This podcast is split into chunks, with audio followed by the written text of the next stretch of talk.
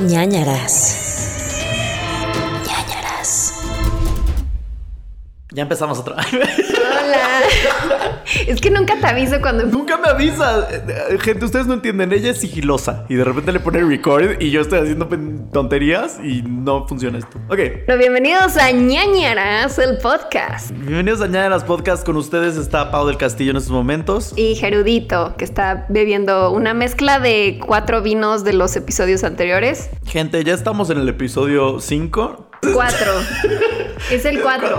Porque les tenemos una mala noticia. Habíamos prometido en redes que el cuarto ya lo íbamos a grabar. Y esa era nuestra intención hasta hace unos minutos cuando descubrimos que tenemos un desmadre y todavía no podemos grabar. Grabar en video, video. Ajá, exacto. Ajá. Para que también nos puedan ver en video en YouTube, porque sí nos han dicho como de, pero es que somos más visuales, amigos. ¿Por qué no lo suben en video a YouTube? Y pues sí, vamos a hacer eso. Y además estamos preparando para que se decore este lugar, para que ustedes se sientan la vibra ñañaresca, sean ñañeros como nosotros. Oye, el otro día hablábamos de eso, de cómo se van a llamar los seguidores del podcast. Ah, sí. Eh, yo, yo digo ñañeros. Yo digo ñañers. ¿Ñañers? ¿Te gusta Sí, ñañers? Como believers, algo así súper fresa. Ñañelivers. Ñañilivers. Oye, eh, O ustedes digan cómo ajá. se quieren llamar los tres que escuchan este podcast. Oye, pero estoy muy feliz porque las tres personas que nos escuchan, o diez personas o lo que sean, son bien increíbles. Porque nos mandan casos. Ya, ya recibimos como 10 casos. Entonces, hoy vamos a leer dos. Y eh, tuitean y de repente hacen como imágenes. Y esas cosas a mí me llenan de paz y de felicidad. A mí también. Uno nos mandó una como portada que dice ñañaras, pero así como muy estilo Goosebumps, como Sí. escalofríos. Está bien bonita. Muchas gracias. Muchas, muchas gracias. Subimos a Instagram, por cierto, si quieren checar, estamos en redes sociales como Nanaras Podcast, en Twitter, Facebook, en Instagram y pues en todas las plataformas donde puedan escuchar, incluyendo YouTube. Exacto. Y estoy muy emocionado del día de hoy porque si ustedes se dieron cuenta en el episodio pasado, no hicimos la rifa, no hicimos rifa de categorías al final porque se nos olvidó, porque de nuevo somos amateur en esto. Entonces, eh, um, esta semana fue como de, pues, ¿de qué hablamos? Bueno, pues escoge un caso que te guste, ¿no? Entonces, esta semana es como tema libre y me gusta. Puede ser una vez al mes, tema Ajá, libre de sí. algo que sea cercano a nuestro corazón. Así es. ¿Y em, qué más avisos parroquiales? Ah, avisos parroquiales. Si ustedes están escuchando ahorita una música de fondo, que es muy bella, eh, eso es gracias a Dan, que Dan es el misterioso productor de este programa. Y nos ayuda con que cuando ustedes dejen de escuchar esa música de fondo, es que ya estamos eh, en los casos. ¿Por qué hacemos esto? Porque eh, sé que hay gente que dice como que me- no quiero saber la vida de Pau y de Gerudito, solamente quiero escuchar los casos. Está bien, adelántele a la parte donde está sin música de fondo. Sí, exacto. Y así, si de repente hablo yo sobre mi perro Fender o Gerudito habla de su grano, no Ay, mi importa. grano, tuve un grano horrible esta semana. Todavía hay como hay una Un cositita, un dejo. Me encanta esa palabra. Un dejo. Una nota de grano.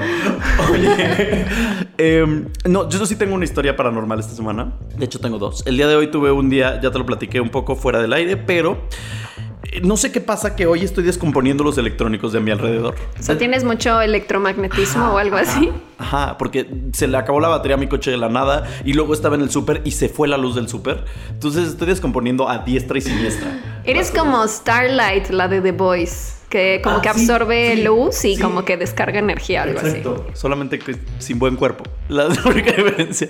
Y la otra cosa que te quería platicar es que el otro día comí comida china, me parece que era, o, o comida japonesa, no me acuerdo. El punto es que te daban una galleta de la fortuna. Y de repente estoy comiendo, yo engordo solo, ya sabes, como que atragantándome. Y de repente empiezo a oír un ruido horrible en mi casa, ¿no? Entonces dije, es el viento. Es el guamudo. Ajá. Entonces dije, es el viento, ¿no? Y entonces sonaba fuerte, así como... Y de repente se estaba... ¿Sabías que Dan nos puede poner efectos de sonido? No, no lo tienes que hacer tú. Pero siento, siento que la gente va a apreciar que los haga yo. Y este. Y entonces de repente se oye más como. En, en vez de soplido de viento, se oye como. "Uh", Así, espectral. Wow. Me cagué, ¿no? Entonces, obviamente voy hacia la lavandería, al cuarto de la lavandería donde estaba sonando eso. Y dije, ah, es el viento. Y de repente se oye como un trancazo así. En. Perdón, los que usan audífonos, les acabo de romper el tímpano. Este. Y entonces me asusté horrible. Entonces regresé a comer comida china porque viene esto al caso. Abro mi galletita de la fortuna y dice, eh, un mensaje viene desde lejos. ¿Me explicas esa paranormalidad? Y luego vi que se te cayó como una maceta que la aventó el Ah, sí, viento. y luego se cayó una maceta. ¿Fue el mismo día? No, pero podemos decir que sí. Venía de muy lejos. Llegó sí. un día después. Yo quiero creer que es como... ah, lo que el golpe no sé. Yo supongo que era como que la puerta le cayó algo, algo así. Cuando abrí la puerta no había nada. Pero ¿de dónde viene el uh? Ah, el U creo que es como de que debe de haber algún tipo de rendija en la puerta de la lavandería o por ahí, de donde pasa el, el- el viento y crea este sonido. Ya sabes, como cuando tienes un vaso y le haces como... Ajá. y suena. Sí, como esas personas que hacen Ajá. música con una copa Ajá. y la hacen como uh. Ajá, ajá, exacto. Eso es- en mi mente eso pasó y quiero creerlo. Qué miedo. ¿Tuviste alguna experiencia paranormal esta semana? Es que estuvo muy extraño eso, pero también escuché un ruido extraño. O sea, ya, ya van varias noches que escucho un ruido extraño ahora que hablabas de esas cosas que no puedes explicar y que no entiendes de dónde viene ese sonido. Pero me ha pasado como dos veces así, 11 de la noche, que empiezo a escuchar como, como algo que gira, como, como mecánico. Y siento que es, o sea, en el piso de arriba. O sea, mis vecinos de arriba. ¿No será como el rumba? No, pero es a las 11 de la noche. Que a sí les Entonces, aspirar de noche. tengo una teoría de que tal vez es un juguete sexual. ¿Crees que es un dildo? ¿Un consolador?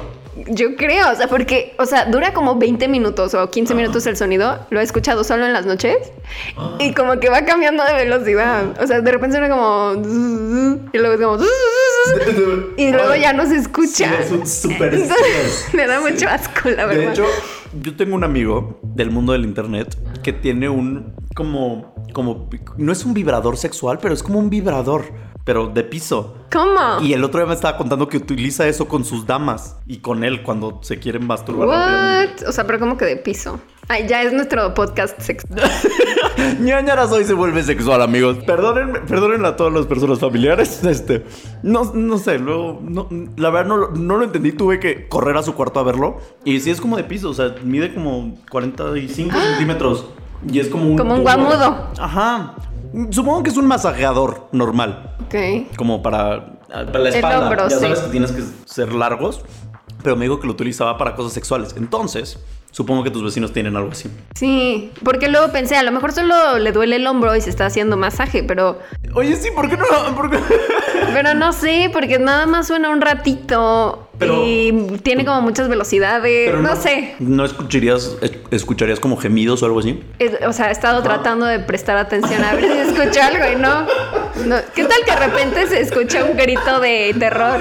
Que hay un momento de la noche donde tú estás escuchando para ver si hay un gemido sexual de tus vecinos. Es que no me deja dormir porque como que es un sonido que se escucha como lejano, pero muy presente. Ok. Y entonces como que me aturde. Pero bueno, ese fue mi misterio de esta semana. Qué asco. 100% estoy contigo, venga. Y pues nada, he tenido como muchas pesadillas últimamente. No sé, no creo que sea por ñañaras, aunque he estado como pues sí buscando más casos de cosas paranormales. Claro. Pero creo que también es por mi recomendación de esta semana, que por cierto vamos a empezar con recomendaciones. Eh, empecé a ver Mindhunter Ok. porque se estrenó hace poco la segunda temporada. Qué guapo es ese hombre. Está muy guapo. No sabía quién era. ¿Quién es? ¿Es el de Suits o algo así? No, es el de. Es, es como de los actores más fuertes de.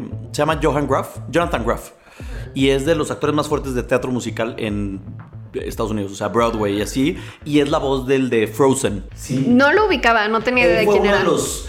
Como de que la, la temporada más importante de Spring Awakening, esta obra musical cañona de Broadway, los protagonistas eran él y Lea Michelle, Ok. la de Glee. Entonces siempre se volvieron. Y creo que él también apareció en Glee en algunos episodios. Sí, sí, en algunos episodios apareció. Canta increíble, baila cañón, es increíble, es gay. Sí. Es que como aquí sale súper serio, no, no pensaría que canta y baila y así. Pero bueno, si no la han visto, yo no, o sea, sí sabía de que trataba más o menos de asesinos seriales, pero como que investigué más del tema, que es que en los 70 el FBI empezó como este programa de empezar a analizar psicológicamente a los asesinos y su comportamiento y sus patrones, y fue cuando empezaron a tener este término de asesino serial, que antes pues como que pues nada más decían como de ay, obviamente no, solo están locos y ya, lo hacen porque porque están locos, porque están malitos y ya. Y, la empecé a ver y la verdad está súper interesante. O sea, siento que cada escena es como si fuera una enciclopedia. O sea, como que no hay diálogos naturales de, ay, ¿qué onda? ¿Cómo estás? Todo es como de, ¿sabías que el psique del asesino, no sé qué? O sea, como que está muy clavada, pero como que sí me, me abrió mucho el panorama ahorita que estamos hablando de asesinos y esas cosas. Porque está cañón, o sea, como que van entrevistando a diferentes asesinos que sí existieron o que existen a la fecha, algunos creo que siguen ahí en cadena perpetua, pero pues sí, o sea, desde, desde, que el tipo que mató a su mamá y le cortó la cabeza y, o sea, no sé, cosas muy, muy locas, pero está, está muy interesante. Voy ya en la, acabando la segunda temporada. Me urge, vi un capítulo y no lo terminé de ver porque mi pareja, Gabriel, mi novio, eh, no le gustan esas cosas. Él me hace ver rica, famosa latina, que tengo una obsesión y ya he platicado con esto, con mi psicóloga, contigo, con todo el mundo. Rica, famosa latina, si no lo han visto. No es mi recomendación de la semana, es mi recomendación de la vida. Empieza en la temporada 3 porque es eh, donde llega New York. La 2 también es medio buena, pero la 3 es donde se pone increíble. Es una obsesión, les pido una disculpa por eso. Sé que no viene al caso, pero bueno. Eh, el punto es que a mi, a mi hombre no le gustan esas cosas. Como que la aburren y se queda dormido. Entonces, una vez lo empezamos a ver, se quedó dormido y dije, como, ah, luego lo veo yo y se me fue. Creo que te encantaría porque justo es de todos estos temas. Y algo que me encanta es que en esa época, no, no sé en, qué año está situada exactamente, pero es, según yo, finales de los 70 y, o principios de los 80, y como que de repente mencionan a Ted Bundy, pero ahí todavía no lo atrapaban, entonces nada más lo mencionan como Ted, el de la costa oeste. Y así como, ah, he's probably Bundy, ya sabes. O sea, como que está bueno, o sea, como que sí está con bases de todos los casos reales y así. Me encanta. Buena recomendación. Gracias. ¿Tú tienes recomendación esta semana? Mi recomendación de esta semana viene ligada a mi caso. Es eh, una de las razones por las cuales empezamos este podcast, o bueno, yo empecé este podcast, eh, o sea, como los factores que me impulsaron a hacer este podcast. Es My Favorite Murder, es un podcast de igual de asesinos seriales. Está en todas las plataformas, es súper famoso, es increíble. Son dos mujeres, son Georgia Hardstack y Karen Kilgariff, que son comediantes también. Y semana con semana platican de sus casos favoritos de asesinato serial. Uno de ellos es el caso que traigo el día de hoy. Porque es como creo que el caso que más me ha choqueado de su programa. Y, y lo tengo muy grabado en la mente. De hecho, hace unos seis o ocho meses que escuché esto, a todo el mundo así iba a cualquier reunión y les decía como que "¡Ah! escuché un podcast de terror de asesinos seriales, te voy a contar qué pasó y les contaba este caso.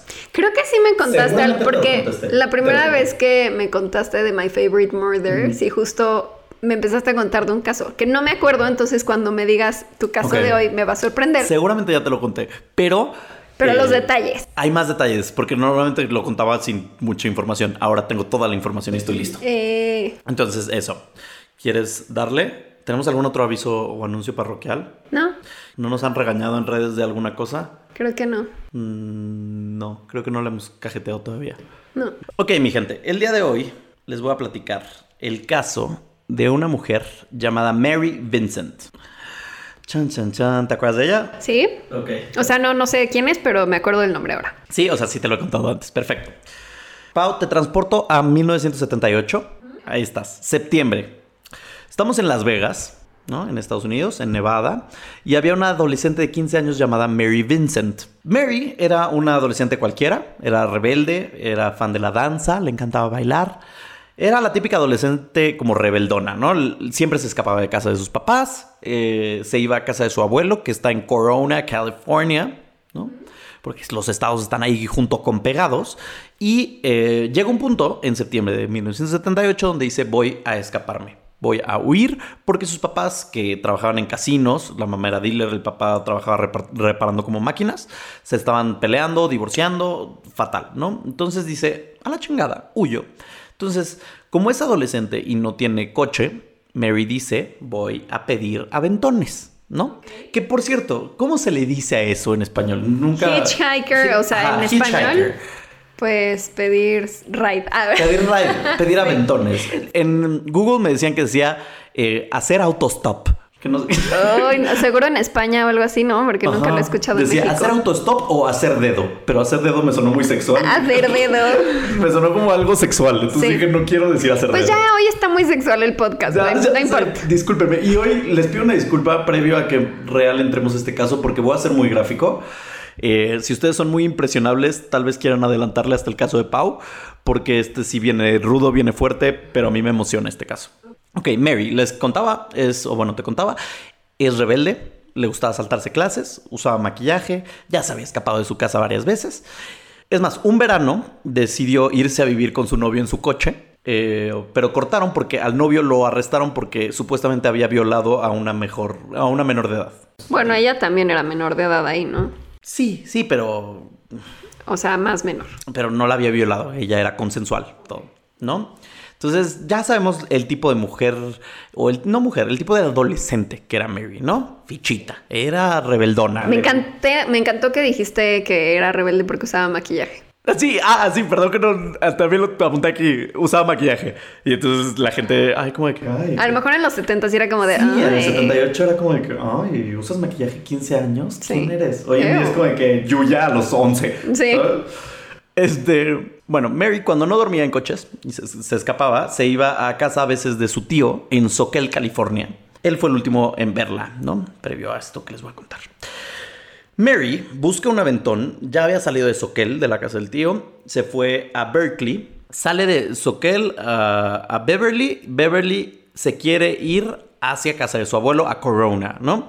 Corona está en el sur de California. Entonces, de repente ella va caminando por la calle y se junta con otras personas. Estas otras personas también eran personas que buscaban un aventón. Que creo que eso era más de los 70, ¿no? Ajá, o sea, en la actualidad ya no Les es tan común. Era como de que, ay, buscamos un aventón. Super hippie. Busquemos que nos asesinen, busquemos un aventón. ¿Sabes? Como que era la onda. Paz, amor y aventones de muerte. Como el de sé lo que hicieron el verano pasado, que está ahí como pidiendo aventón. Y luego lo mata. ¿Quién pide aventón hoy en día? O sea, de que, que estás buscando un asesinato, estás buscando una violación mínimo. ¿Estamos de acuerdo?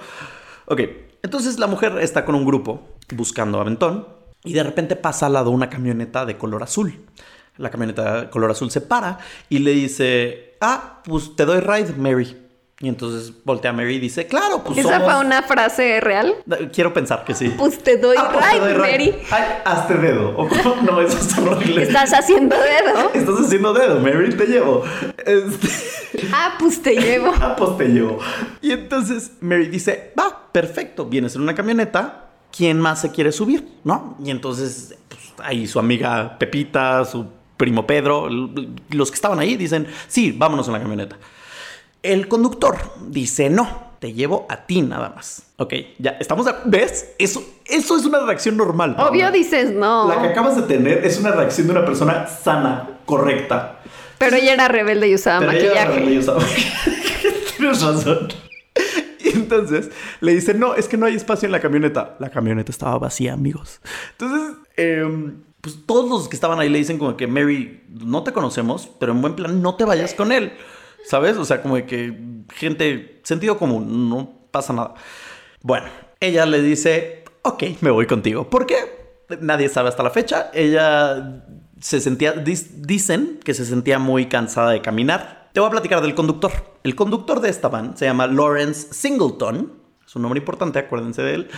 Eh, Viendo fotos, el hombre tiene como cara de abuelito bonachón, como de que Santa Claus, como buena onda. Y entonces le dice, eh, yo voy a Reno, Nevada. Esto está al este de Estados Unidos, pero no hay pedo. Te llevo a Los Ángeles, que está al sur, lo cual no tiene nada de sentido. O sea, es...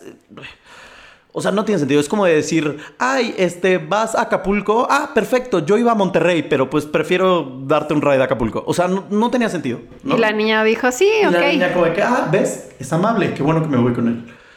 Bueno, Larry, como le voy a decir de ahora en adelante, nas- nació en Tampa, Florida, 1927, se casó, tuvo una hija, estuvo divorciado dos veces, y todos estaban de acuerdo que el hombre era un hijo de puta.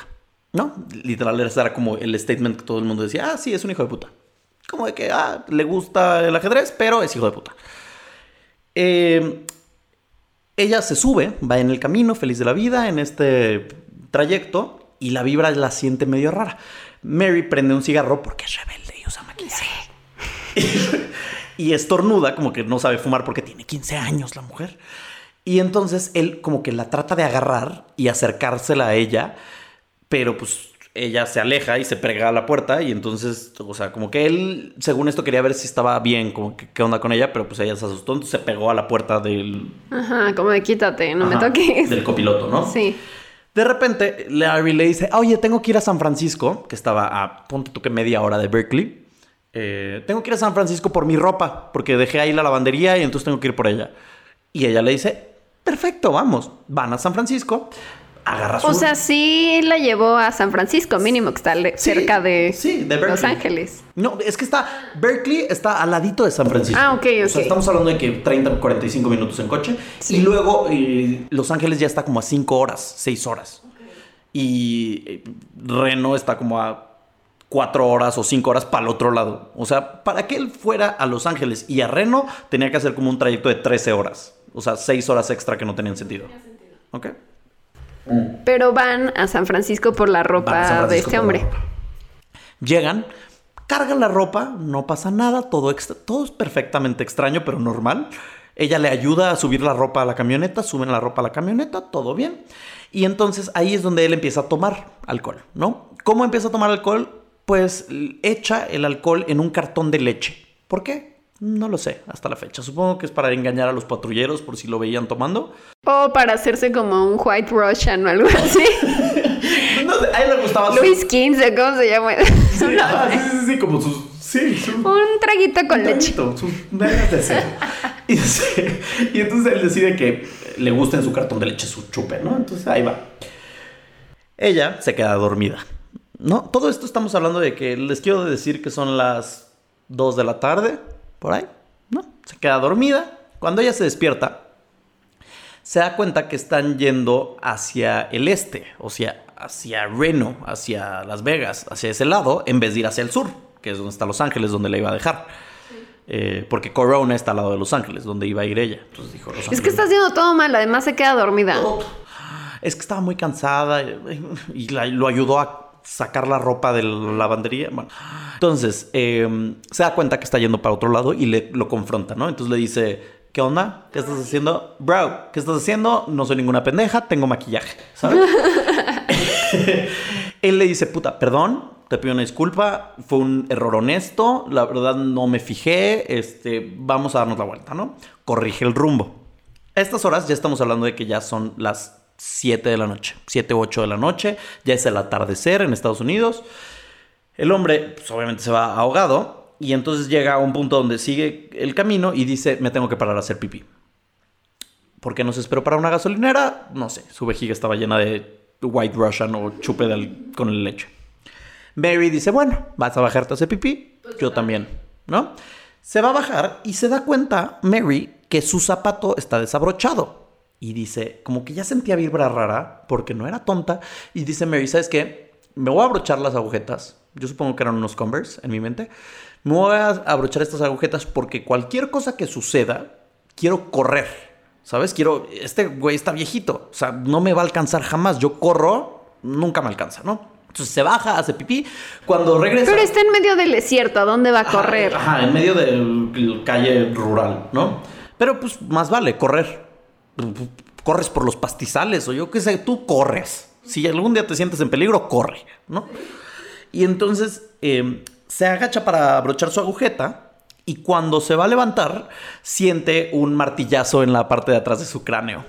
Larry le acaba de martillar eh, la cabeza, ¿ok? Larry voltea, ya que esta mujer está cuasi inconsciente en el suelo, y le dice, no grites eh, o te voy a matar.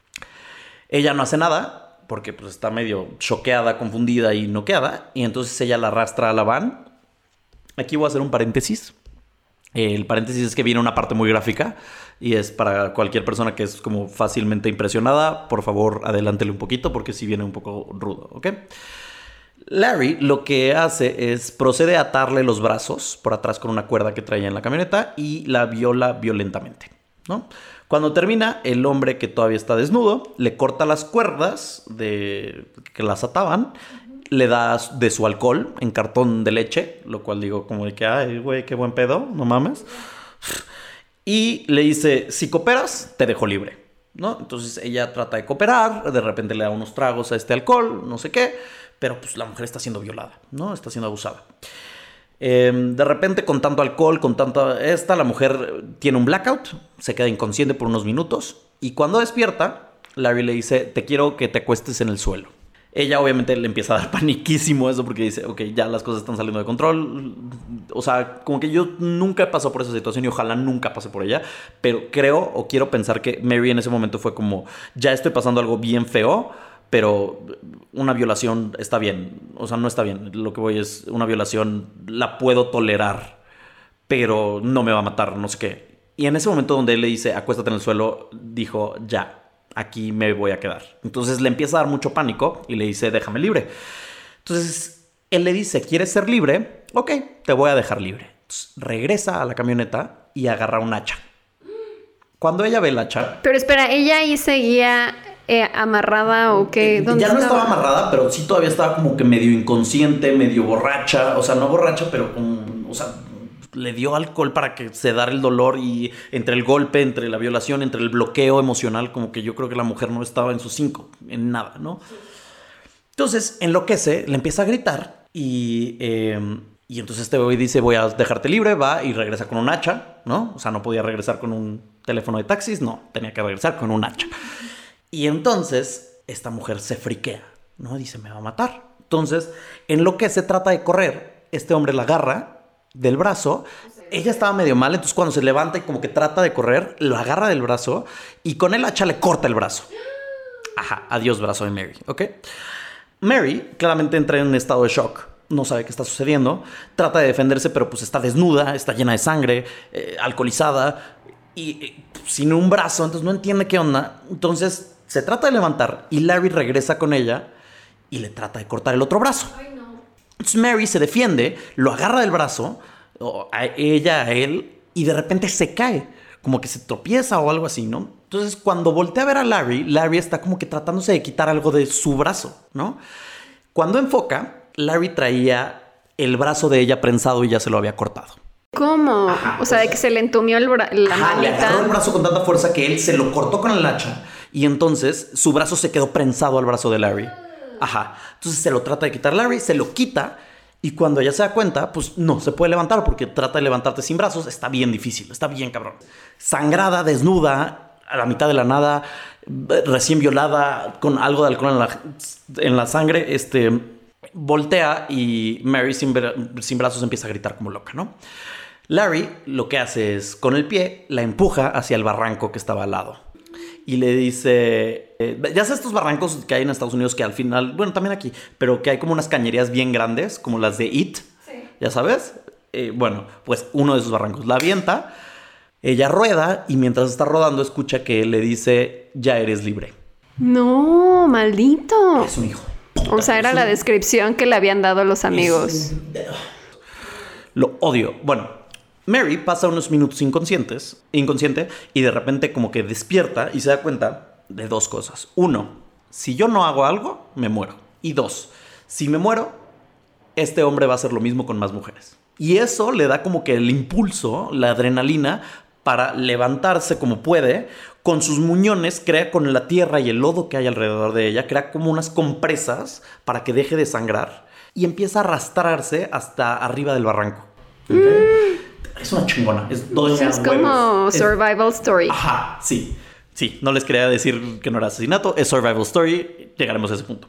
Sube hasta arriba del barranco y Mary dice que escuchaba los sonidos de la calle y entonces eso fue su guía donde oía coches, dijo, voy a correr hacia allá y voy a encontrar algo, ¿no? O sea, pero sí están como ya cerca de la civilización. Es que yo me lo imaginaba así en medio de la carretera desierto. Es que es una carretera, pero además ellos estaban en un sendero fuera de la carretera. Entonces, a lo lejos se escucha la carretera, se oyen coches, se oyen camiones. Esto ya es noche, ya estamos hablando de que ya es muy, muy noche. ella empieza a caminar y camina y camina y camina y camina y camina y camina y camina y los brazos los mantiene hacia arriba, porque dice, si los mantengo hacia arriba, la sangre va para abajo y entonces no me desangro. Qué inteligente. Es muy a sus 15 años. Por eso usaba maquillaje. O sea, de que she knows her shit. O sea, yo no sé si se me ocurriría eso si estoy... Yo estaría ya muerto allá abajo. Sí, en estado de shock. No, no hay forma. O sea, mis respetos a esta mujer.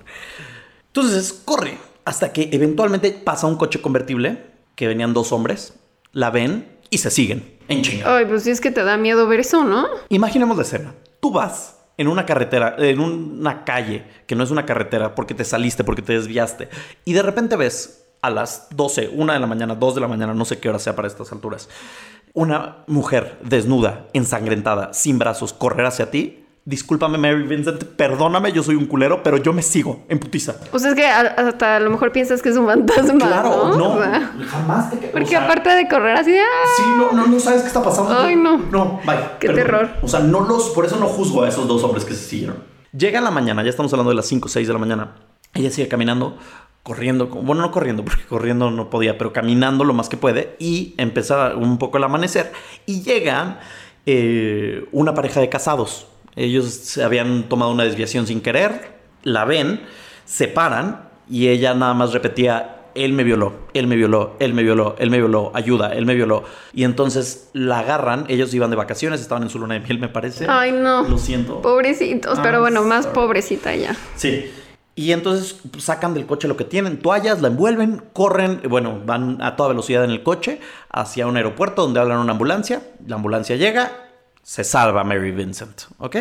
Mary sobrevive, la tienen que operar, le quitan algunos pedazos de la pierna para reconstruir algunos pedazos de su brazo, lo cual la deja sin la posibilidad de danzar nunca más, lo cual se me hace una historia tristísima porque era fan. Sí, era fan de la danza. Y entonces llega la policía y le dice como de que, oye, ¿quieres dar un retrato hablado o prefieres que mañana lleguemos, no sé qué? Y ella dijo, no, quiero ahorita decirles quién es este cabrón, quiero decirles eh, cómo es su cara, cómo es su ojo, cómo es su ceja, cómo es todo. Y hace un retrato hablado tan bien hecho que al día siguiente salen las noticias y el vecino de Larry lo reconoce y habla a la policía. Es que normalmente las víctimas así son como, están en estado de shock y es como de no, no quiero hablar de eso. O sea, como que no lo quieres recordar porque estás reviviendo todo lo que pasó, pero ella sí fue como de no, Todo. a Es la chingada lo voy a decir. es, mi- es, eh, ídola esta mujer, ¿ok? Aprenden a Larry, ¿no? Lo aprehenden, por decirlo así. Él dice, no, Mary era una prostituta eh, que yo me encontré, eh, le iba a pagar 10 dólares y, este, y después me dijo que quería que yo la regresara a su casa, entonces no la quise regresar, la dejé ahí, pero yo no le hice nada. Yo no le corté nada. Sí, yo nada más tuve sexo con ella y ya está, ¿no? Y entonces, pues Mary, pues, obviamente nadie le cree nada a Larry. Mary eh, le ponen sus brazos prostéticos, le hacen unos brazos prostéticos con sus ganchillos y regresa poco a poco a la normalidad. Sin embargo, pues esta mujer está en shock, ¿no? Todavía la mujer va al juzgado y testifica en contra de Larry, enfrente de él. O sea, imagínate, después de que te pasó todo esto, enfrentar una vez más. Es- se me hace como Halloween, ¿sabes? Como Michael Myers y. No me- Ajá, Laurie Strode. Se me hace cañón. O sea, se me hacen unos huevos impresionantes, ¿no? Y dicen los que estaban en el juzgado que incluso ella con su brazo prostético señaló con su garra a ese güey y dijo: Él es el atacante. Y, eh, y además este güey dijo como que no, no, yo no era, no, de hecho yo creo que fueron los que estaban con ella antes, o sea, el grupo de, de hitchhikers. Bueno, Maldito. Sí, está hermoso, pero todavía no acabamos. Se llevan a Larry. Obviamente el juez dice, lo declara culpable. Y cuando se lo están llevando hacia la cárcel, voltea con Mary y le dice, Mary, voy a terminar este trabajo, aunque me reste, eh, aunque me quede... Voy a repetir eso. Larry, eh, Larry voltea con Mary y le dice, voy a terminar este trabajo, aunque me tome el resto de mi vida.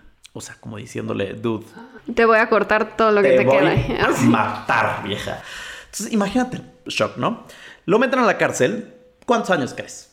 Tres. Una tontería. sí. Eh, la cantidad máxima en ese momento, la condena máxima de prisión era 14 años. Entonces lo meten por 14 años. Y el juez dice, y esto es Pero no lo encontraron culpable sí, o qué? Sí, pero esa era la condena máxima que podías condenar a alguien en ese momento. Entonces el juez dice, si tuviera el poder, lo mandaría a prisión por el resto de su vida. O sea, así de odio le tenía el juez, imagínate. Pero pues no podía hacer nada. Las leyes eran así. Y son todavía en algunos casos. Mary queda traumada, queda paranoica, obviamente, imagínate esto. Se vuelve anoréxica. Todas sus relaciones fracasan. Oye, ¿y ¿regresó con sus papás o ya? no? Regresó con sus, papá- sus papás, pero había problemas en su casa. Vive en pánico, años con terrores nocturnos. Su familia se separa, sus papás se separan. Este, ella no quiere ir a terapia, ella no quiere hacer nada, no quiere ir a su nueva escuela de discapacitados. eh, X, todo mal. Hasta el grado de que Mary se tiene que mudar. Se muda, cambia de vida, porque dice, tengo temor a que Larry me vuelva a encontrar. Que salga de la cárcel un día y me vuelva a encontrar y termine lo que empezó. No puede tener empleo, se vuelve homeless, sobrevive de caridad y de welfare, que es como esta cosa en Estados Unidos que le dan dinero a los pobres, a los homeless y así para que puedan pues, comer algo. Y después como que empieza a mejorar un poco su vida, pero se casa y no funciona porque el hombre pues, es un medio patán, X, ¿no? Después se divorcia y Mary conoce a Tom. Tom es su segundo esposo. Tom lo conoce porque ella está en el Ministerio Público y él es policía.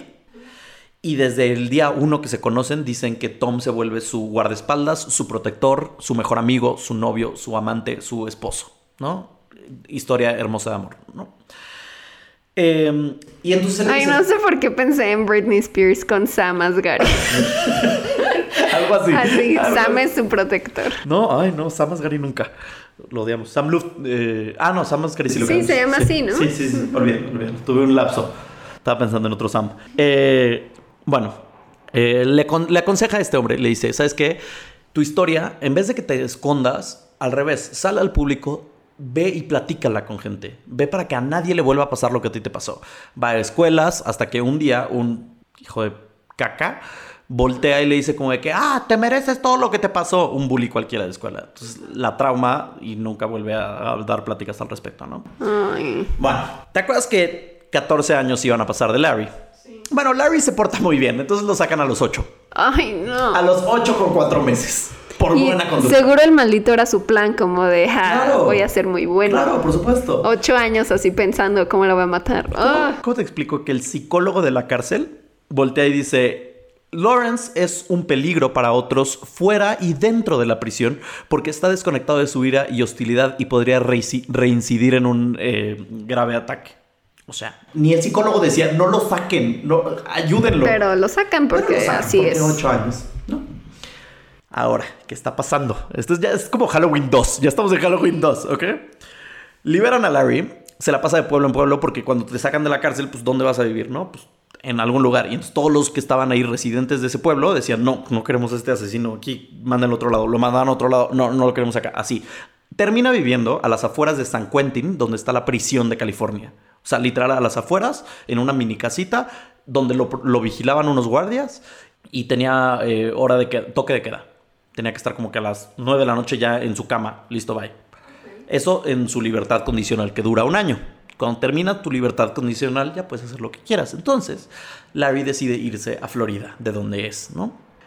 En Florida comete algunos crímenes, se roba una cámara de 10 dólares, un sombrero de 3 dólares, lo meten a la cárcel en 1990, ya estamos. Se trata de suicidar en la cárcel, desgraciadamente no lo logra. Ya te hubieras suicidado, ya, lo hubieras logrado, ya. Uno menos en la vida. Bueno, pasan años, sale de la cárcel, todo bien. 1997. Nos estamos acercando a la fecha, ¿te estás Ay, cuenta? sí, siento que ya es mañana. Ok, Digo ayer. 1997. Entra una llamada de la policía a la policía de Florida de un hombre y dice, acabo de ver como un hombre golpea a otra mujer en una casa a través de la ven- ventana de una manera muy violenta y estoy escuchando como sus huesos se están quebrando como si fueran pollo. Así literal, eso fue lo que dijo. Yo no lo estoy inventando, no es chiste, así lo dice él. O sea, se oía como si quebraran huesos de pollo. Ay, no. Oye, pero ¿sabemos para este entonces cuántos años tenía este hombre? Larry. Ah, Ya estamos hablando de que si es el 97 y él nació en el 27, es- tiene 70 años. Eh, llega la policía a su casa, abre la puerta a Larry y Larry está con una playera, eh, con un escotazo lleno de sangre. Y le dice a la policía como de que, um, hola, ¿todo bien? Y ven que en el sillón está muerta una mujer, es una sexoservidora, era Roxanne Hayes, madre de tres hijos que se dedicaba a la prostitución para poder mantener a sus hijos. Y eh, pues Larry la asesinó después de tener sexo con ella, la acuchilló múltiples veces, más de 20, dicen aquí en un reporte que estuve leyendo.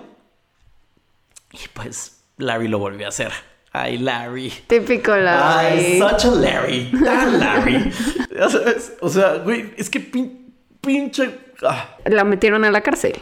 Ah, ah, ah, espera, lo vuelven a juzgar, ¿no? Por el asesinato de esta mujer. Doña Huevos Mary vuela desde California hasta Florida al juicio. Es, es, es la mejor. Va y se vuelve a plantar enfrente del juez y le dice... Este hombre es un asesino, me trató de viol me, me violó y me trató de asesinar. Y si ustedes permiten que este hombre salga, me va a matar a mí después. Estoy harta de que mi vida corra en peligro y no me tomen en cuenta. Entonces el juez ya se pone las pilas y eh, en Florida sí hay condena de muerte, entonces lo condenan a, pues, condena de muerte. En 1997 a Larry se mete a la cárcel. Terminando la historia, Lawrence Singleton, o Larry, muere en 2001 de cáncer en los pulmones. O sea, no lo mataron en, o sea, en la No, cárcel. No, lo mataron en la cárcel, muere de cáncer en los pulmones, lo cual... Pero es karma. karma. Su hija, recuerdas que tenía una hija. Bueno, pues su hija eh, nunca lo visitó en la cárcel. Su hija estaba muy ocupada escondiéndose de él porque decía que su vida también corría peligro y que había ido varias veces a la policía y no hacía nada por ella. Y por su parte, Mary siguió, eh, un día decidió, ¿sabes qué? Voy a ser artista, voy a expresar mis sentimientos en arte y entonces hace cuadros. Hoy en día es artista, pinta.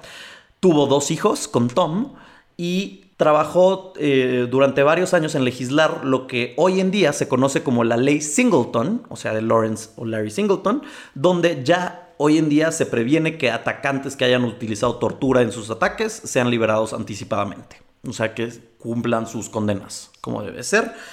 Y lo último es una frase que dice eh, Mary, que, que dijo que en realidad ella no se sintió en paz cuando murió, porque dijo, yo quería saber qué existía en, la, en el alma negra que tenía él. Y dijo, yo creo que me robaron esa oportunidad o el cáncer me robó esa oportunidad de ver que pagara por sus eh, condenas. Dice, pero el ver el alivio en la cara de mis hijos, eso hizo darme cuenta que eso es demasiado, eh, eso es un cierre importante y eso es ya lo que necesito en mi vida. Ya no me tengo que preocupar por mi vida o por la de mis hijos nunca más. Uy, literal es Halloween, porque la última de Halloween es ya Laurie Strode que quiere proteger a su hija y es súper paranoica. Y los hijos también ya tienen miedo. Perdón, yo sé que me tardé muchísimo, yo sé que di una historia larguísima, soy el peor, te pido una disculpa, pero es de mis casos favoritos, de mis asesinatos o supervivencia favorita. Está muy cañona. Discúlpenme todos por hacer esto No, enormemente. estuvo largo. muy bueno. Pobre más bien de Daniel que tiene que editar esto. Perdón, Dan. Y espero que ustedes sigan escuchando. Bueno, y entonces ahora yo tengo un caso de... Quería ser de fantasmas, pero no es exactamente fantasma, es como... eh, cosa paranormal inexplicable. Entonces, este es el caso de Robert, el muñeco. ¿Ubicas quién es Robert, el muñeco o no? No, pero eh, siento que sí. O sea, Sí. es como Anabel. Más o menos. O sea, en teoría dicen que Annabelle es la muñeca más embrujada que existe, pero Robert es así, yo creo que como segundo lugar. Ok, me encanta. Entonces, eh, y ya que te estoy contando la historia, ya identificarás un par de referencias. Pero bueno, este es un muñeco de 115 años llamado Robert y fue, eh, es un muñeco del tamaño real como si fuera un niño de 5 años, más o menos. Es rubio, tiene ojos negros, está vestido de marinero, pero imagínate desde hace 115 años, entonces ya se ve como, como viejo, desgastado, que se le está yendo el color y, tiene como, con la piel se le ven como heridas, o sea, de que como que ya se está carcomiendo el material, pero pues parecieran como heridas, está bastante creepy. Y tiene, está agarrando como un juguete, el juguete agarra un juguete, que es un perrito. Ok. O sea, tiene un perrito en los brazos de peluche. Esto es a principio de 1900, creo que es 1905.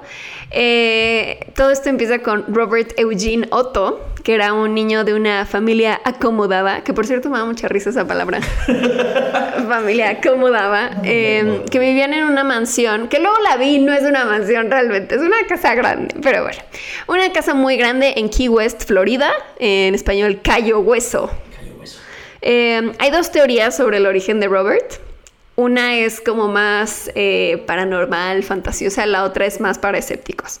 La paranormal dice que esta familia trataba muy mal a la servidumbre y una de las eh, muchachas que, que trabajaban en la casa eh, era una chica que, que practicaba magia negra y de repente un día la descubrieron que estaba haciendo ahí como algunos de sus ritos, entonces la corrieron y antes de que se fuera le regaló este muñeco a el niño de la casa que se llama Robert Eugene, pero que también esto no no estoy segura si sí es real o no, pero decían que él siempre le decían Robert, pero hasta que le dieron el, el muñeco empezó a decir llámenme Eugene, Robert es el muñeco.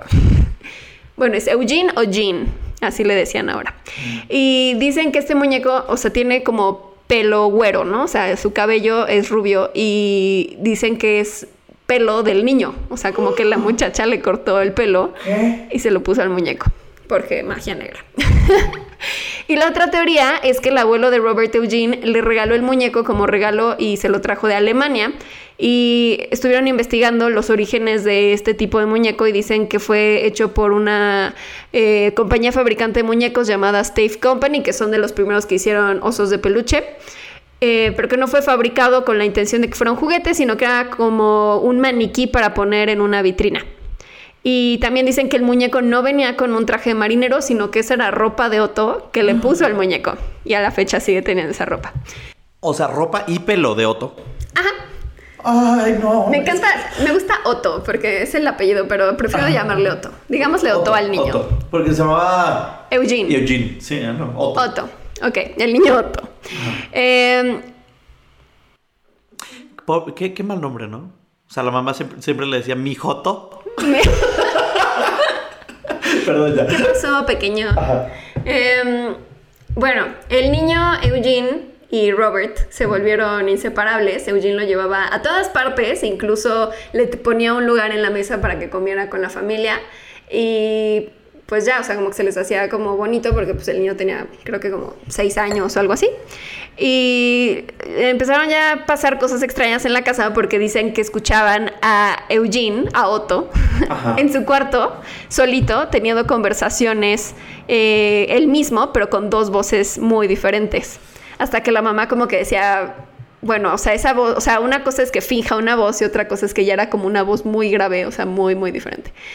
Eh, a veces se despertaban en la noche porque Eugene empezaba a gritar y cuando llegaban a su cuarto los muebles alrededor de la cama de Eugene estaban volteados.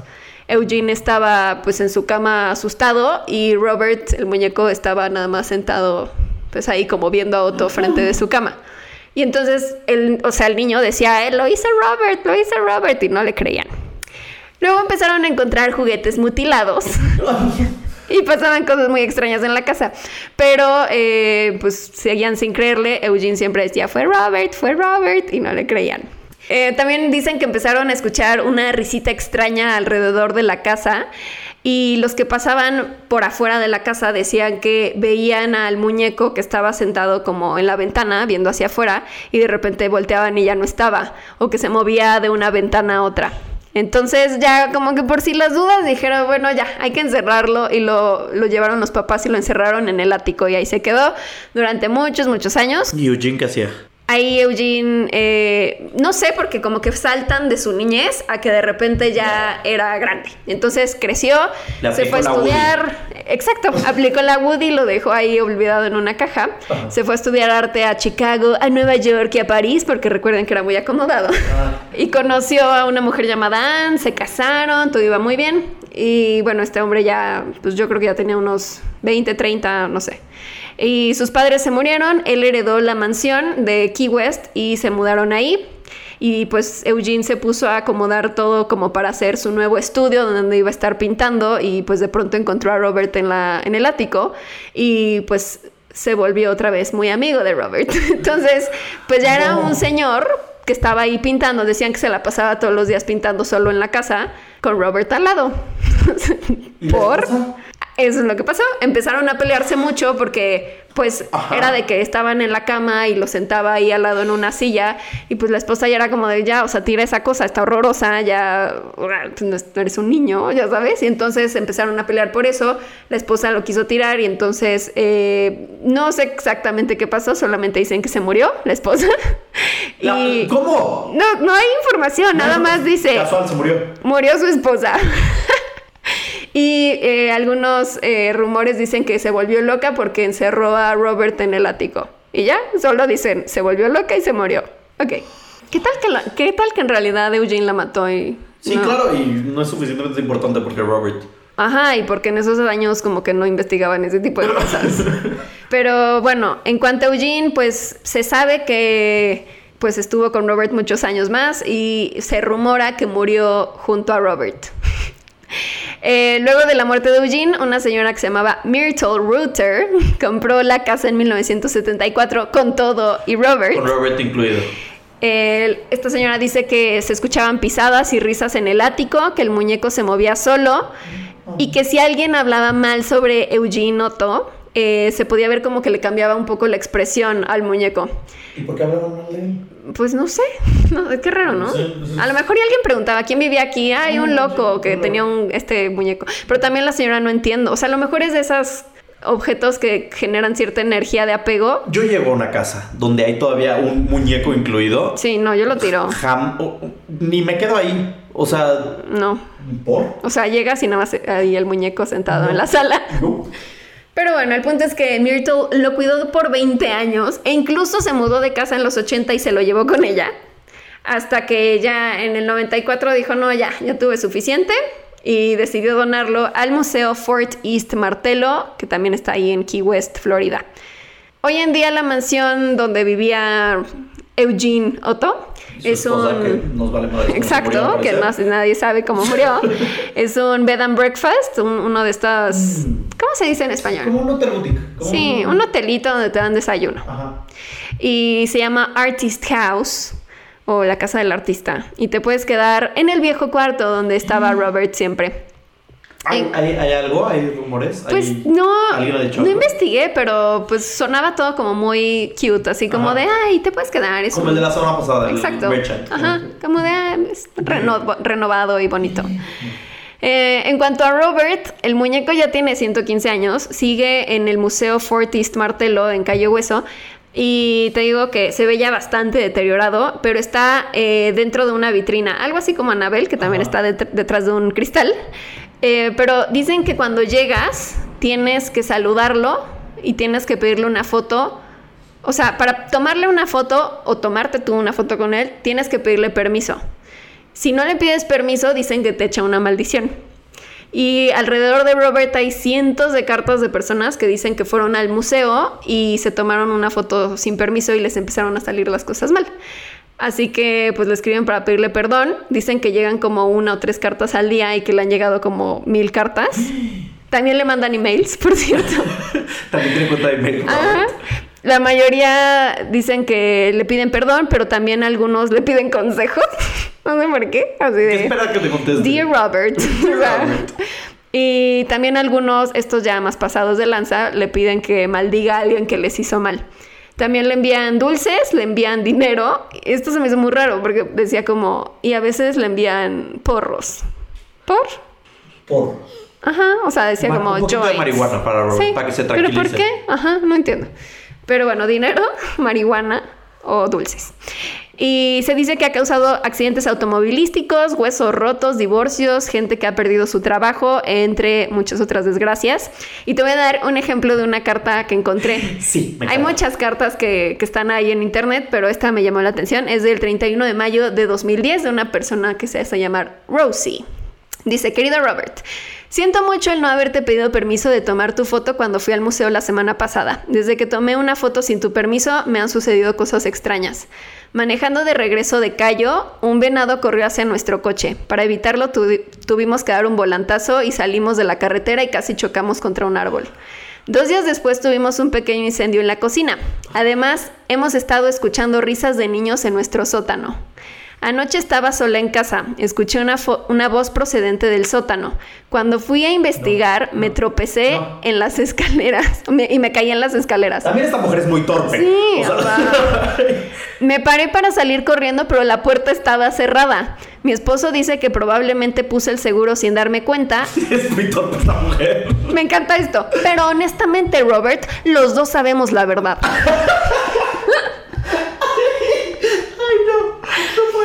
Por favor, acepta mis más sinceras disculpas por tomar tu foto sin pedirte permiso. También acepta las disculpas de mi hija por sacarte la lengua y burlarse de ti. Atentamente, Rosie. Esa niña está muerta. O sea, que niña- Siento que, que tenemos que pedir disculpas. Bueno, yo por hablar de Robert. O sea, siento que No, no, no, porque no lo conozco. nos estamos riendo. No, y- espera. Porque aquí yo quiero saber algo. ¿Qué? Tú ibas a conocer a Robert un día. No, iba a conocer a, a A- Anabel. a Anabel. No, no, este está en Florida, donde era Larry. Y bueno, actualmente hay una mujer que se llama Cory Convertito, que es curadora del museo y cuidadora de Robert. Ella lee todas las cartas, le lee las cartas y los emails a Robert, responde algunas de las cartas y lleva las cuentas social, de redes sociales de Robert. Ah, es influencer. Es influencer, Robert. sí. Ah. Sí, porque de hecho decía hay como un ejemplo de.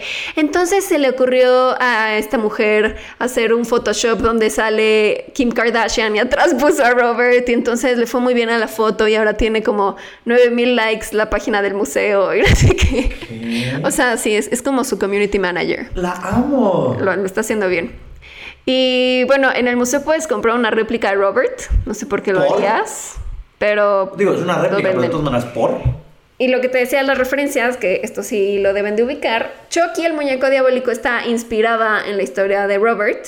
Y también en 2015 salió otra película que se llama Robert, que pues está ya más directamente inspirada en el caso de este muñeco. Y esta es la historia de Robert el muñeco. Pánico, pánico muchísimo. Este, me da más miedo. eh, o sea, sí, yo creo que él que Larry a estas alturas, porque No, pero es que, o sea, me puse a pensar, porque si ves la foto de Robert sí da mucho miedo, es que no quiero verla. pero, o sea, se ve como inocente, pero a la vez como muy creepy, porque es muy viejo. Y porque tiene pelo de humano y ropa de marinero. Sí, pero también, eh, o sea, siento que no había hecho nada hasta que lo llevaron al museo. O sea, como que, ¿ves que luego dicen que cuando cambian las cosas del lugar es, o hacen una remodelación o lo que sea, es cuando se dispara la actividad? Probablemente era como de, bueno, aquí estaba nada más como que de repente movía cosas o así, pero antes cuando estaba con Eugene nunca lastimó a nadie. Y ya fue cuando lo llevaron al museo Tienes un punto. que como que empezó esta actividad de que, ah, pues ahora voy a maldecirlos por tomarme foto. No me tomarían una foto ni de pedo. O sea, ni, ni respiraría enfrente de él. Como que mm, entraría, lo vería y me iría. O sea, que, perdón, abrazos, besitos, bendic- bendiciones, Robert, pero... Bye. Sí. Ay. Porque estaba escuchando el podcast que les decía la semana pasada de em, And That's Why, Why We Drink. Y hablaban de Robert hace como un año. Y una de ellas decía que fue al museo. Que, o sea, como que los que están ahí trabajando, si todos como que hablan, o sea, como con mucho respeto. Y si es como de no, este, no te rías y no tomes la foto. Y que lo peor es cerrar el museo en la noche porque pues sientes que te están viendo y así. Y que, por ejemplo, cuando iban en camino, como que te llevaban, supongo que del hotel al museo, ibas como en un autobús. Ajá. Y que, o sea, se va escuchando como la narración de la historia en, en el audio del autobús. Y como que pues ya era de... Y de repente cuando volteaban los muebles, decía Eugene, este, Robert lo hizo, pero así de... Y que sonaban como muchas voces de niños de Robert did it, Robert did it, Robert did it. Y entonces que se empezó a reír y que el guía así como... No te rías. Esto es algo muy serio y puede pasarte algo. O sea, como que realmente sí le afectaba. Es que como, sabes que por eso no no, lo hagas. no puedo ir. Porque Sí. yo, tú sabes cómo soy. A mí me Es dan que a ti te, pasaría eso, o sea, te empezarías a reír. O sea, sería ese güey y me estaría Robert chingando todos los días porque, perdón, pero no, no es en mala onda. Cuando me estoy incómodo me río. Exacto, pasaría eso y qué tal que te echa la maldición. Ay, no. Entonces mejor no. Es que eso me da más miedo, ¿sabes? Porque el- un asesino serial, sé si está en la cárcel, sé dónde está, ¿sabes? Este ente paranormal me puede agarrar en cualquier lugar. Puedo estar haciendo popó en el baño y va a aparecer Robert a ahorcarme con papel higiénico. No, ya hace rato que decías que te pasaron cosas raras hoy. ¿Cómo sabes que no es porque alguien, qué tal que alguien escuchó ñañaras, dijo no me gustó, no saben de qué están hablando y te echó una maldición? No, ¿qué- ¿por qué dices eso en estos momentos? ¿Qué tal? Por favor, no nos echen Please, no nos maldiciones. echen maldiciones ni nos asesinen. Respetamos esto. Perdóname, Robert el muñeco. No, no, Ajá. no me estoy burlando de ti. Solo quería No, contar tu no, historia. no, Robert. Te respetamos y te queremos. Nos reímos contigo, no de ti, Robert. Oye, tenemos dos historias. Eh, tenemos de- dos historias del público. Una es de una bellísima Ofelia Pastrana. Uy, que es, eh, esa es un audio, ¿no? Es un audio que tengo aquí y... eh, ah, Ofelia Pastrana, para quien no sepa, es física cañona, estandopera, explicatriz, hace de todo, se pelea porque le ponen Ofelio en Starbucks porque es trans y es básicamente una chingona mujer. Gracias. Perdón, tenía que dar un intro. Ok, pues dice así. Cuento es así y es una historia que aún hoy tengo presente y todavía tengo dudas acerca de si, si sucedió. Pero mm, es un, según, un sueño o no. Como sea, mi recuerdo es yo estoy en una habitación, una casa, eh, digamos que hipsterona en la Roma o Condesa. Sabes, tú sabes que es ese tipo de no, esa maderita de piso, esos muebles, esa decoración. En esta casa eh, hay varios amigos, son amigos que son jóvenes nerdos, como tipo, o sea, estos chavales eh, como nerdos de Silicon Valley, o sea, em, o, gente como que o sea, bien arreglados, jóvenes, chamacos, pero nerd, ¿no? Y se le ve como por sus lentes, por cómo se portan. Yo estoy acostada en una cama y todos estos nerdos resulta que son doctores, pero eh, entiendo yo porque estoy en la cama que algo me van a hacer a mí. Y como que me intento parar y pum, estoy amarrada, ¿no? Y yo, ok, ¿cómo llegué acá? Pero pues de repente se acerca alguien y me dice, te acabas de despertar, no te preocupes.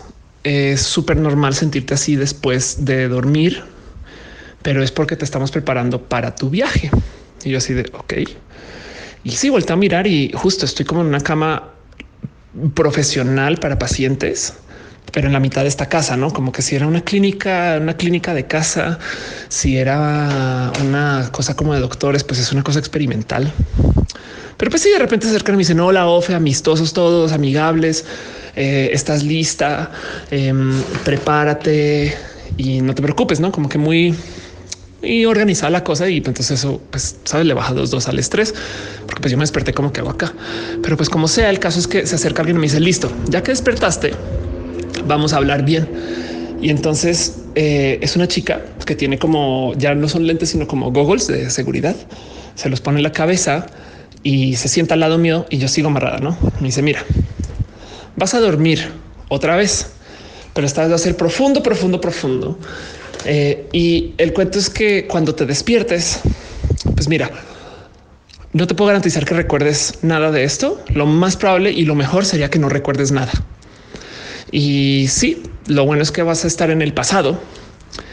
No es mucho lo que te podemos enviar. Y así como que pasado, y me dice sí, eh, digo, pues porque tú pediste esto, no? Entonces yo, ok, y les sigo dando vueltas y qué, qué chingas está pasando. Y veo que al fondo están la neta caminando, pasando. Algunos traen como pequeños equipos médicos que no sé qué pedo, otros están ahí en su compu. Y el caso es que me dice, a ver, Ofe, pélame, vas a estar en el pasado y ya todo va a estar bien. Pero sí, lo más probable es que te despiertes y no recuerdes en lo más mínimo absolutamente nada, por lo menos hasta este punto. Y eso es normal. Y lo importante es que sepas que vas a estar bien y puedas hacer tus cambios. Y así de, ok. Y entonces como que solo con esa mirada se voltea, le señala a otros, vienen otros, me ponen una máscara encima como de, de supongo que para dormir. Em, y me comienzan a decir, recuerda, te vas a despertar, todo bien. Y ya pues como que me comienzan a poner gas y veo que luces, no sé qué, comienzan a gritar entre ellos cosas, pero coordinando, sabes? Y me mandan a dormir y los escucho hacer su como conteo de anestesia. No 10, 9, 8, por ahí como en el 6 ya me perdieron luces oscuras, negras. Y de repente abro los ojos y me paro de la cama. ¡Ah! ¿Qué pedo? Volteo a ver y estoy en mi cama sola supongo que en el pasado, sin recordar absolutamente nada de qué chingados fue lo que me pasó y de si viajé o no. Y con un sentir de, güey, si fue real. No fue un sueño, sino que literal me enviaron el pasado por algún motivo. Y ahorita me estoy despertando sin saber qué pedo.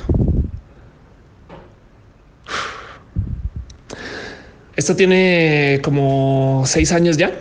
Y al sol de hoy todavía pienso, güey, ¿será que en algún momento dentro de tres o cuatro años o diez o veinte aparece una tecnología y voy a querer volver? Y no me logro quitar de encima. O sea, lo sentí tan real, sobre todo con las instrucciones de te vas a despertar y no recordar nada, que cuando me desperté y no recordé nada, pues dije, ok.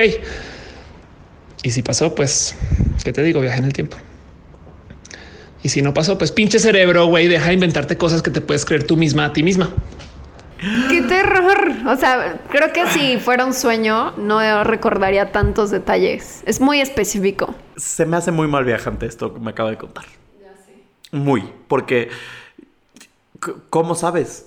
¿Cómo, ¿Cómo sabes que no es un sueño? ¿Sabes? Y he visto demasiado de OA y Dark y todas estas cosas para saber del tema de...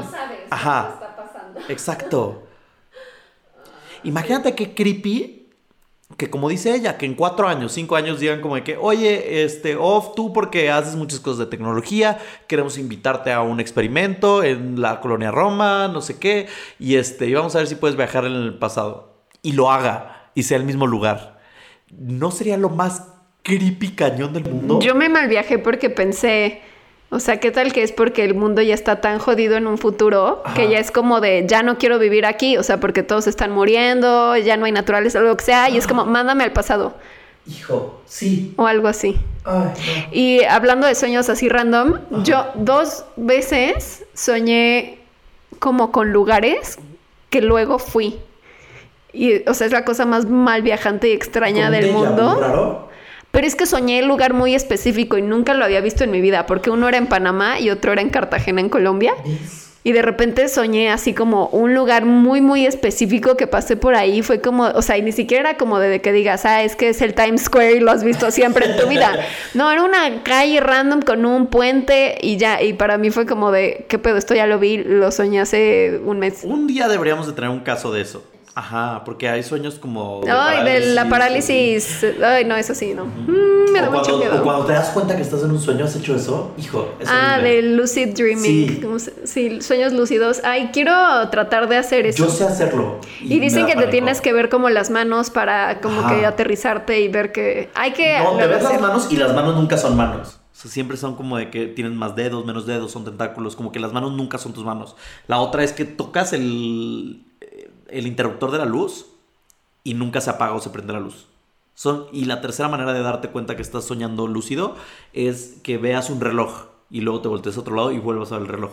Porque el la hora nunca se queda igual. Siempre cambia la hora. Ah, sea, son las tres. Con, cuando veas esas cosas, perdón que les diga esto, pero cuando ves esas tres cosas, sabes que estás soñando y ya puedes como que tomarte libertades de, ah, ok, estoy soñando, puedo hacer esto y esto y esto. Mi problema es que llega un punto, o me ha pasado que lo hago como tres, cuatro veces, y llega un punto donde me estoy dando cuenta que estoy soñando, pero me quiero despertar y no puedo. ah, eso sí me ha pasado. Y es el peor sentimiento que Sí, o sea, de que sí digo, estoy en un sueño, pero, o más bien quiero ver qué va a pasar y de- Ajá. ya, y como que quiero seguir avanzando en la Exacto. trama. Ah, pues o me ha pasado que me despierto y digo, no, no mames, quiero ver qué pasó y me vuelvo a dormir y sí regreso. Eso es soñar. Lo has- Ah, entonces voy Sí a, voy a practicarlo más. Ay, no, a mí me da pánico porque dicen que hay una manera, o no hay una manera, pero hay una fo- hay una, no, una alternativa en la que te quedas en el sueño. Ay, Y ya no bye. Y eso sí me da pavor. Pero bueno. Segundo caso de la gente. El día de hoy tenemos uno que nos mandó un ñañero. ñañers. Un ñañer. Y dice así, ella se llama Andrea Saavedra. Muchos saludos Andrea, gracias por escuchar el podcast. Y dice, hola Gerudito y Pau, me encantó el primer episodio de su podcast. Gracias. Me gusta mucho el tema que eligieron y realmente me interesó. Aquí va mi historia. Cuando se acercaba mi cumpleaños número 13, estaba obsesionada con una película que, por respeto a lo poco que queda de mi dignidad, no voy a mencionar. La amo. La amo. La amo. Tenía un plan en mente para celebrar en la soledad de mi cuarto. Dentro del soundtrack de esa película ya tenía una parte favorita, así que quise que eso fuera lo primero que escuchara en mi cumpleaños. Hice un par de cálculos para saber a qué hora tenía que empezar para escuchar ese cachito a las 000. ¿Ok? A medianoche. Lo logré y ya. Después de eso, puse la película en mi cuarto y todo bien. Podemos hacer énfasis en el IVA. La amo, la amo. Me levanté de mi cama a apagar todo y cuando quise regresar a ella me paralicé. Me quedé fría a medio paso de la tele.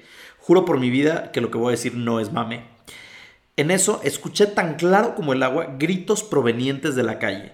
No gritos de violencia o pidiendo au- auxilio, más bien como espectrales, como perdidos. Cuando pararon, escuché el grito de una mujer buscando a sus hijos. Esto es la llorona. Ay, no, la llorona no.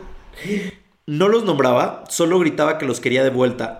Se hacía más y más fuerte y juro que parecía que estaba en mi ventana. Yo no vivía a nivel de calle, pero todo eso se escuchó como si sí lo hiciera. No me pude mover hasta que eso se detuvo como a las 3 de la mañana. O sea, Ay, es la hora del diablo, las tres. Chácalas. No sé cómo logré dormirme esa vez, pero lo hice. Hasta la fecha no encuentro explicación de nada de esto. Y nunca vio a la mujer. Nunca vi nada nada, más la nada más escuchó. escuchó los gritos de la mujer. Y no dice de qué parte es. Es de México, ¿no? No dice, no dice. Pero, ay, de- ay, si nos estás escuchando, cuéntanos más. Mira, me encanta tu caso. ¿Quieres leer otro más de señores? Uno más. Es que nos están llegando muchos casos y si no se nos van. Si no, lo que podemos hacer también después es hacemos un episodio especial de casos de gente. Sí, Como ves, como un mini episodio. están buenos. Están buenos. Ok, voy a leer el siguiente, ¿ok? Este es de Koji García, ¿no? Si no quieren que diga sus nombres, si quieren permanecer en el anonimato, porfa, ajá, empiecen con anónimo, porque si no, lo voy a hacer. Em, buen día. Hace seis años trabajé de auxiliar de educadora. Ah, es mujer. El espacio donde laboraba era una casa pequeña. Los niños desayunaban, yo acomodaba los trastes en sus loncheras, además limpiaba y preparaba el espacio para que jugaran. Mi compañera atendía a los niños en su desayuno. Uno de esos días varios niños ya estaban jugando y en un momento escuché el grito de, uno, de una de ellas. Salimos corriendo y la niña estaba boca abajo y no se podía incorporar como si alguien estuviera encima de ella. Ay, Ay, como un ataque epiléptico, ¿será? ¿O algo así? Con cuidado la incorporamos y la tranquilizamos. Jamás volvió a entrar en ese espacio. Días después, una nena de dos años estaba durmiendo su siesta y de la nada empezó a llorar. Nos acercamos a su camita y era un llanto de miedo. La nena dormía en el mismo espacio que la situación anterior. Total, que nos recomendaron poner una veladora y para proteger a los niños cerramos con llave el cuarto. En ese día, cuatro veladoras se tornaron. Supongo que se voltearan. Ajá. Y hasta los envases se hicieron trozos pequeños. Decidimos no ocupar más ese espacio. ay, que te... me dio escalofríos Yo por tengo todas escalofríos partes. muchísimo. Pasó una semana aproximadamente, ya habíamos entregado a todos los niños y estábamos haciendo el aseo para retirarnos. Yo estaba lavando los trastes y el material que utilizamos cuando mi compañera ve cómo va apareciendo la marca de una mano en mi espalda. Yo llevaba una, blusa blanca, inmediatamente me la quito. Era una marca de una mano hecha como con carbón. Traté varias veces de lavarla, nunca se quitó la marca. Terminamos cambiando la escuelita de dirección y una persona a la que le contamos todo lo sucedido nos dijo que posiblemente me habían elegido o estaba enojado conmigo porque yo fui la que puso las veladoras. Ay, no. Cállate las chichis, estoy temblando de ñaña No, ahorita. no mames. Así mi experiencia, mis familiares mayores me mandaron a hacer limpias. Otra tía fue a limpiar mi casa por si el ser o ente me hubiera seguido. Yo no sé si ayudó todo lo que me hicieron, pero hasta la fecha he estado bien, lo puedo contar y dejamos el espacio por seguridad de todos. Besos chicos, que tengan un excelente día. Con cariño, Koji. Ay, Koji, tu historia me va a dar pesadillas toda la semana. Ah, ¡Qué ansia! qué ñañara. Pero gracias por contarnos eso. Gracias, síganos los mandando a nanas- nanaraspodcast.gmail.com donde recibimos todas sus historias. Ay, ya tengo mucho miedo. Qué fuerte terminar con eso. Ha sido un programa, un episodio muy fuerte, creo. Estuvo Muy pesado, ¿eh? Estuvo denso. Tuvimos todo en este episodio. Creo y- que la parte más alegre fue Robert. Sí, gracias. O sea, ¿quién diría que el muñeco diabólico poseído sería la parte bonita del programa? Es lo más cute. Ay, tenemos que hacer la rifa Ah, de rifa, los gracias, temas. me recuerdas. Se nos ocurrió un- una modalidad nueva de que no solo vamos a sacar un tema, sino que le vamos a poner al otro como algo muy específico. O sea, por ejemplo, si me sale asesino, me puedes decir de dónde quieres que sea el asesino o si quieres algo en especial, o sea, de que por ejemplo, asesino, payaso, que eso está fácil porque es John Wayne Gacy o ese hombre, ¿no? Pogo the Clown. Pero bueno, no sé. Ok, le podemos poner como algo- un grado de dificultad más. un adjetivo ahí. Ok, perfecto. ¿Quieres tú empezar la rifa o yo? Eh, yo. Ok. Gira la tómbola. Ponle. no, Ah, no. Ponle start. Start. Y ya está dando vuelta la rifa.